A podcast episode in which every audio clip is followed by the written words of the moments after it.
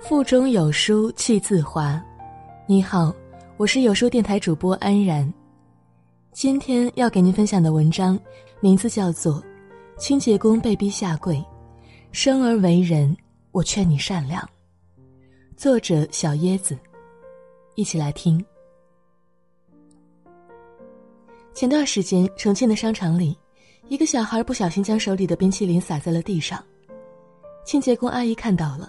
说了小孩几句，小孩的妈妈听到之后，顿时情绪激动起来，对着清洁工阿姨破口大骂，就差拳打脚踢了。围观的人都在劝这位妈妈，但是她依旧不依不饶、咄咄逼人的样子。一直沉默的清洁工阿姨突然间下跪了，并且不断磕头。也许对她来说，下跪的耻辱远远比不上手里这份维持生计的工作重要。小孩妈妈发火的原因，想必不外乎出于身份感和优越感。一个身份卑微的清洁工，凭什么说他的小孩不好？然而，对最普通的工作人员的态度，有的时候足以暴露一个人的人品。做人最忌讳的，便是太有身份感。陕西科技大学的葛教授，仅仅因为垃圾车挡了他的道，就对可怜的清洁工阿姨拳脚相加。把人打得满脸是血之后，还不忘上去踩上几脚。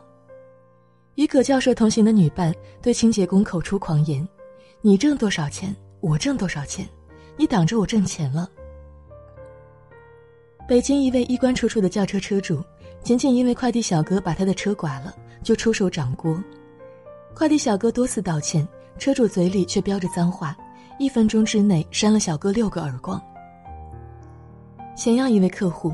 仅仅因为外卖小哥送餐晚点八分钟，就把人打到骨折。他抡起了一根棒球棍，像是见到仇人一般往外卖小哥头部打。外卖小哥道歉之后，却被要求自扇巴掌，否则性命堪忧。这样的新闻，我们听到的还少吗？知乎网友卢寒冰说：“一个人如果欺下，必然未上，无他，人性也。”那些打心眼里瞧不起干苦活的人，那些需要通过打压弱者来彰显自己身份的人，不懂得尊重他人的人，是真的很丑。作家柴静有一次去四川大山里采访，村子里的人们做了一大桌子菜招待他，是前所未有的丰盛。柴静坐在一个留守的小男孩身边，小男孩大概五六岁的时候，吃饭的时候，小男孩用筷子夹起了一块排骨。没有夹稳，掉到柴静脚边，柴静随手将排骨捡起来，扔在了门外垃圾堆旁。接下来整个采访过程当中，小男孩一直在走神，眼神老盯着外面看。爷爷在旁边提醒他要看镜头，他便害羞地对着镜头回答了两个问题，但是之后眼睛又不自觉地朝外面看去。柴静问小男孩：“你总是看那边，是在等谁回来吗？”小男孩咬着嘴唇，喃喃地说了一句话。柴静起先没有听清楚，凑近小男孩的脸，才听到他说：“我，我能捡回那个吗？洗洗还能吃呢。”柴静震惊了，仅仅是一块掉在地上的排骨，却是山区孩子生活里全部的幸福。人间实苦，有多少挣扎在温饱中的人们，拼尽全力才能过完平凡的一生。他们起早贪黑努力生存，他们如蝼蚁般微不足道，却又苦苦支撑着。正如村上春树在《世界尽头与冷酷仙境》中写到的：“世界上存在着不能流泪的悲哀，这种悲哀无法向人解释，即使解释，人家也不会理解。它永远一成不变，如无风夜晚的雪花，静静沉积在心底。”你永远不会知道别人经历过什么，又有什么资格俯视贬低他人呢？那些觉得自己高高在上，将别人踩进尘埃里的人，实在是冷血至极。有人说过，一个人修养的高低，往往不是表现在他对待上司、权贵、朋友的态度上，而是看他是否尊重比他地位低的人。越是有修养的人，越是没有身份感。就像演员胡歌之前出席了话剧《如梦之梦》五周年发布会，发布会的现场，有一位妈妈粉对胡歌说：“我的老母亲今年八十九岁，身患癌症，她非常喜欢你，希望你能写一句话鼓励她一下。”这位妈妈粉是一个大学的退休教师，年事已高，无法跨上高高的舞台。胡歌马上趴倒在舞台上，以一种半跪的姿势为他签字。一位患有抑郁症的粉丝和胡歌说了自己的痛苦经历，胡歌真诚地听完他的故事。并郑重地为他写下一句：“人生是一场难得的修行，不要轻易交白卷。”胡歌就是这样一个人，即便荣誉加身，他也不曾摆过明星架子，对人永远谦卑。正如仓央嘉措所说：“我以为别人尊重我是因为我很优秀，慢慢的我就明白了，别人尊重我是因为别人很优秀。”优秀的人更懂得尊重别人，对人恭敬，实际上是在庄严你自己。真正强大的人从来不把优越感写在脸上，他们对这个世界永远心怀善意，他们懂得尊重每一个人的高度。前几天，这样一条微博上了热搜：四名农民工人打了一辆出租车，却光着膀子上了车。原来，他们怕弄脏了座椅。于是统一脱掉了上衣，将衣服翻过来，细心的铺在出租车的座椅上之后，他们才有序上车。那些被人上人所鄙视的劳动者，在他们看似小心翼翼的卑微背后，是为别人着想的善良。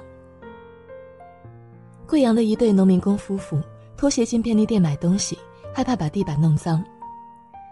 南京的一位农民工大叔，在地铁上把外套脱掉。给孩子垫坐在车厢地板上，也是害怕坐脏了座位。西安的一个农民工兄弟，在进银行之前，脱鞋跪着到 ATM 机前存钱。生活不易，每份职业都值得被尊重。这个世界上有太多太多在穷苦困难中艰难前行的人，有的人一辈子生活在大山里，临死前唯一的愿望就是能够吃上一碗泡面。有人冒着生命危险，在景区的悬崖峭壁上做垃圾工人，每天捡上千斤的垃圾。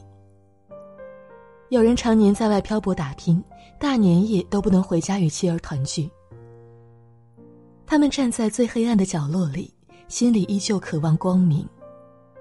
木心说过，有教养的人对车夫、浴室侍应生、任何传递物品的人，从来不会敷衍搪塞。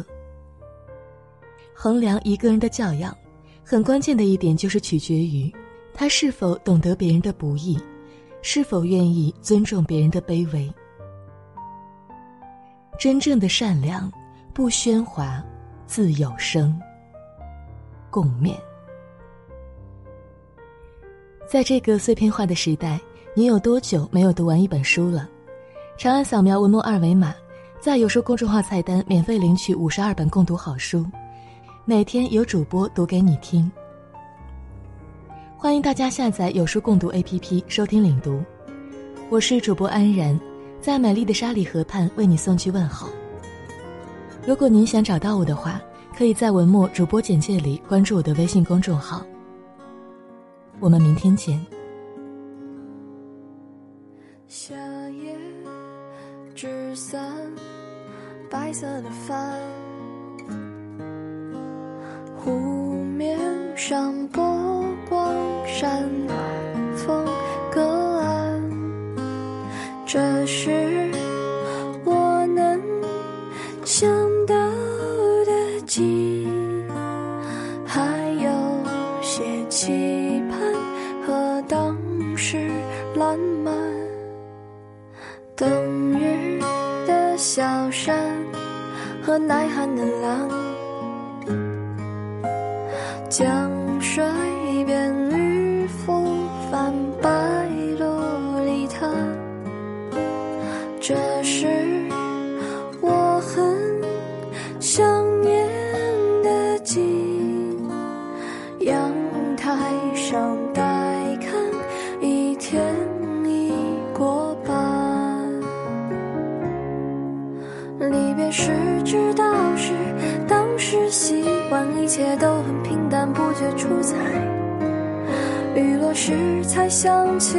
那种心安欢声和笑语还在我耳畔。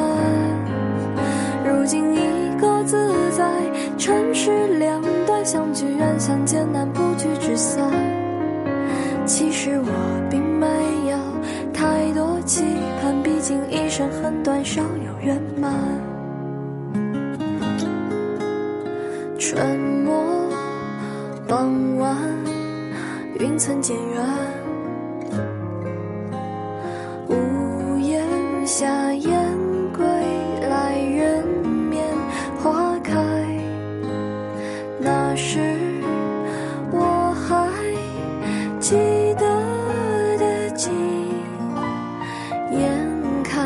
春又来，却意兴阑珊。离别时知道是当时习惯，一切都很平淡，不觉出彩。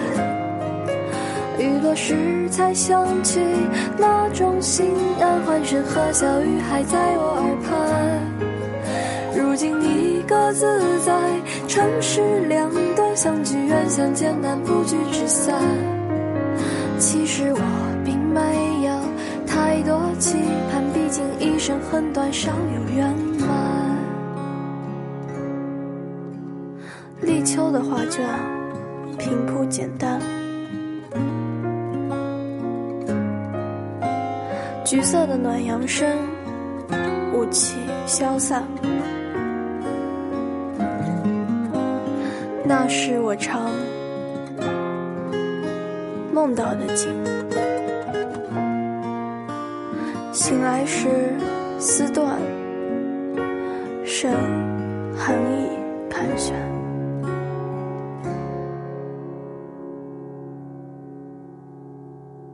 离别时知道是当时习惯，一切都很平淡，不觉出彩。雨落时才想起，那种心安欢声和笑语还在我耳畔。如今你各自在城市两端，相聚远相见难，不聚只散。其实我并没有太多期盼，毕竟一生很短，少有缘。